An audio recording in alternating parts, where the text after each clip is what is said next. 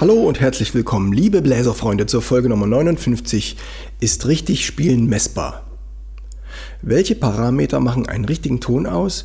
Wie kann man sie messen? Und warum führt eine Verspätung in die Apokalypse? Diese Antworten kommen jetzt.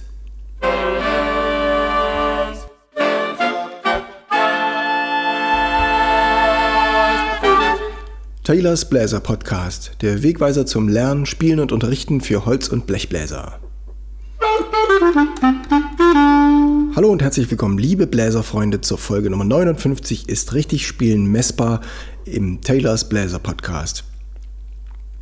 Es geht heute um die Definition von richtigen Tönen und am Anfang hört ihr ein kleines Duett mit Trompete und Klarinette, wo alles richtig ist.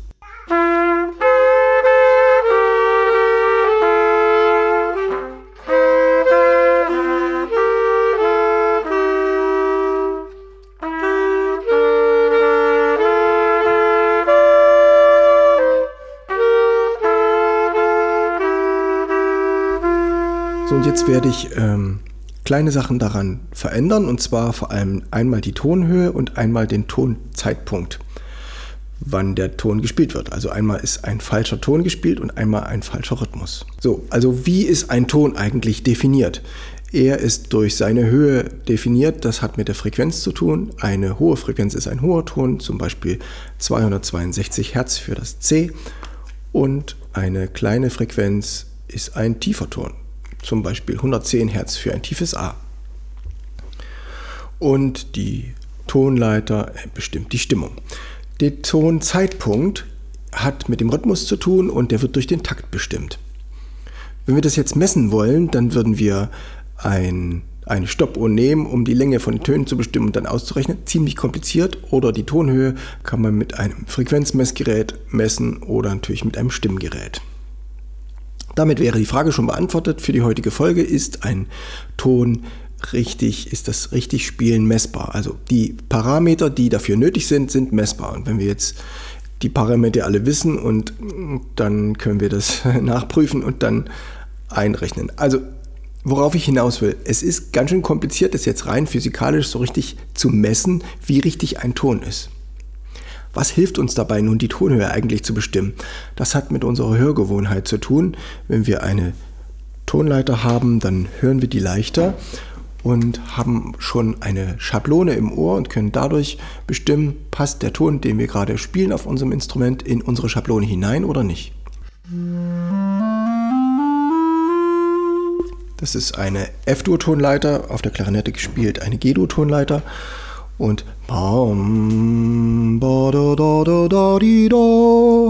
dann haben wir genau die Töne, die wir dafür brauchen. Und falls ein Vorzeichen falsch ist, würden wir das hören. Ähm, jetzt kommt der Tonzeitpunkt. Das heißt, wenn das hat mehr mit Rhythmus zu tun. Solange wir einen Text im genauen Rhythmus sprechen können, dann merken wir auch, ob den Rhythmus, den wir selbst spielen, in die Schablone passt oder nicht. Meistens ist es aber so, dass die Sprache rhythmisch sehr frei ist, dass die Sprache rhythmisch sehr frei ist. Nur bei einem Gedicht kommen wir näher an den Rhythmus ran. Deswegen gibt es oft bei mir auch Bläserreime. Und wir sind also beim normalen Sprechen nicht so sehr auf die Genauigkeit des Rhythmus orientiert und haben dafür nicht so klare Schablonen im Kopf wie für die Tonhöhe. Und deswegen können wir leichter äh, entscheiden, wenn ein Ton falsch ist, nach der Tonhöhe und können es nicht so leicht entscheiden, wenn ein Ton falsch ist, nach seiner Tondauer, nach seinem Rhythmus, wenn ein Rhythmus falsch ist. Das müssen wir erst lernen. Das Problem dabei ist, dass wir am Anfang oft dazu neigen, immer die Tonhöhe zu korrigieren. Falls ein Fis kommt, dann spielen wir ein F und korrigieren es im Nachhinein, wodurch aber der Rhythmus gleichzeitig zerstört wird. Das heißt, es ist zwar die richtige Tonhöhe, aber am Ende ein falscher Rhythmus, weil wir verlängern den Ton, weil wir den noch verbessern oder wir warten auf den nächsten Ton und dadurch kommt alles durcheinander. Das Entscheidende ist, wir erkennen, wenn wir einen Ton falsch spielen, im falschen Rhythmus, ist es auch schon genauso falsch, wie wenn es die gleiche Tonhöhe, wenn die Tonhöhe nicht getroffen ist. Hört euch dazu das Beispiel an, wenn die Trompete den ersten Ton zu lang spielt. Das heißt, die spielt von der Tonhöhe alle Töne richtig. Würde man das alleine spielen, denkt man, ja, das passt so. Aber sobald die zweite Stimme dazu ist oder wir spielen mit anderen Musikern zusammen, siehe letzte Folge, wo es darum geht, mit Klavier zu spielen, dann ist es sofort eine Katastrophe, nämlich das ist, dann führt die Verspätung zur Apokalypse. Wie sich das anhört, hört ihr jetzt. Die Trompete spielt den ersten Ton zu lang. Das ist der einzige Fehler.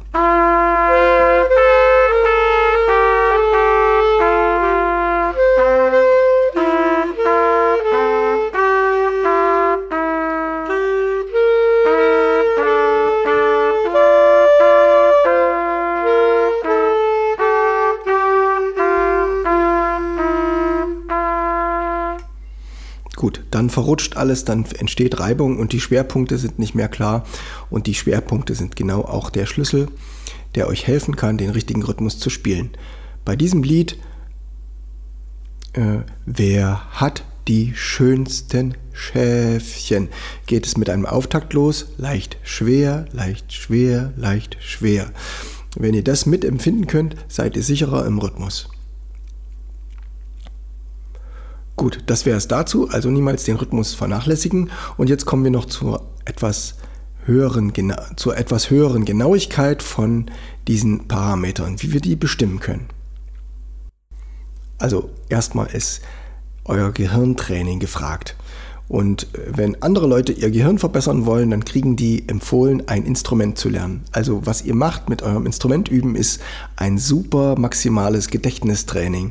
Und das ist sehr, sehr gut. Und wie gut und wie schnell ihr seid in der Reaktion, das könnt ihr im Link auf Telegram leicht nachprüfen. Da gibt es eine blaue Fläche und wenn die auf grün umschaltet, tippt ihr drauf und ihr seht dann die Millisekunden, wie schnell ihr darauf reagiert habt. Ich habe meine schnellsten Teile waren so etwas unter 400 Millisekunden. 400 Millisekunden sozusagen die Reaktion auf eine grüne Ampel. Da muss ich mich schon ganz schön anstrengen. So, und daran können wir jetzt ablesen, wie genau wir eigentlich sein müssen, wenn wir einen Rhythmus spielen. Ich habe das mal ausgerechnet, also wenn wir jetzt den Rhythmus haben und wir haben Tempo 60, Klick, Klick, Klick und spielen Viertelnoten, dann haben wir Tick, Tick, 1000 Millisekunden Zeit für eine Note. Tam, Tam, Tam, das ist unsere Genauigkeit. Wenn wir dann statt diesen 1000 Millisekunden 1200 Millisekunden brauchen, dann kommt die Note ein bisschen später, aber man kann es noch als richtig betrachten. Kommt sie auf 1300, dann ist es schon fast eine Punktierung. Bei 1500 ist es dann eine richtige Punktierung.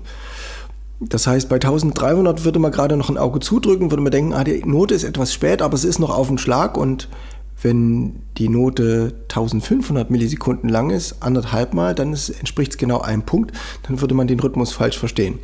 Das ist also die Frage von Subjektivität, wann spüren wir, dass eine Note auf einer anderen Zählzeit kommt oder können wir noch die Toleranz einberechnen, dass wir verstehen, dass es ein Schwerpunkt gemeint ist. Nehmen wir mal ein schnelleres Stück, jetzt sehen wir Tempo 120. Klick, klick, klick, Klick, das sind die Viertelnoten. Eins, zwei, drei, vier. Das wäre jetzt ein Allegro-Tempo. Und wenn wir da Sechzehntelnoten haben, ist eine Sechzehntelnote wirklich nur eine 32. Sekunde lang. Das sind 32 Millisekunden. Und was habe ich gerade gesagt? Wenn wir reagieren, also ich komme da auf etwas unter 400 Millisekunden. Also eine Sechzehntel ist wahnsinnig schnell zu reagieren. Also wenn man ein Sechzehntel hören will und dann darauf reagieren, ist unmöglich. Wir brauchen ein Verstehen der gesamten Zusammenhänge, sodass wir die Sechzehntel dort unterordnen können. Also eine Sechzehntel ist nur 32 Millisekunden lang, das ist erschreckend kurz und wir brauchen andere Fähigkeiten, um die gut in den Rhythmus schwer, leicht, schwer, leicht einzufügen. Und letztendlich, ob der Ton wirklich stimmt, ist auch eine Frage von Genauigkeit das C, das hat 262 Hertz. Und was ist jetzt mit dem C, was 272 Hertz hat? Ist es noch ein C oder ist es dann schon ein falscher Ton? So, deswegen ist das spannend, sich damit zu beschäftigen, was bedeutet wirklich richtig. Wenn ihr am Anfang auf eurem Instrument einen Ton spielt, dann wird er automatisch noch schwanken, sagen wir zwischen 240 und 280 schwingt der hin und her, weil es ganz schwer ist, als Bläser einen ganz klaren, glatten Ton zu streichen. Ja, das verstehen die Streicher dann nicht, wenn die sagen, hier, gib mir mal ein A, ich stimme mich darauf ein. Wenn die ihre leere Seite streichen, dann ist das natürlich ein ganz klarer, glatter Ton, weil die Seite nicht äh, straffer gespannt werden kann, wenn, nicht, wenn man nicht greift. Aber beim Spielen als Holzbläser und Blechbläser ist es ein langer Prozess, ganz klare, glatte Töne erstmal zu erreichen. Damit schult ihr eure Genauigkeit und seid später genauer und trefft den Ton besser.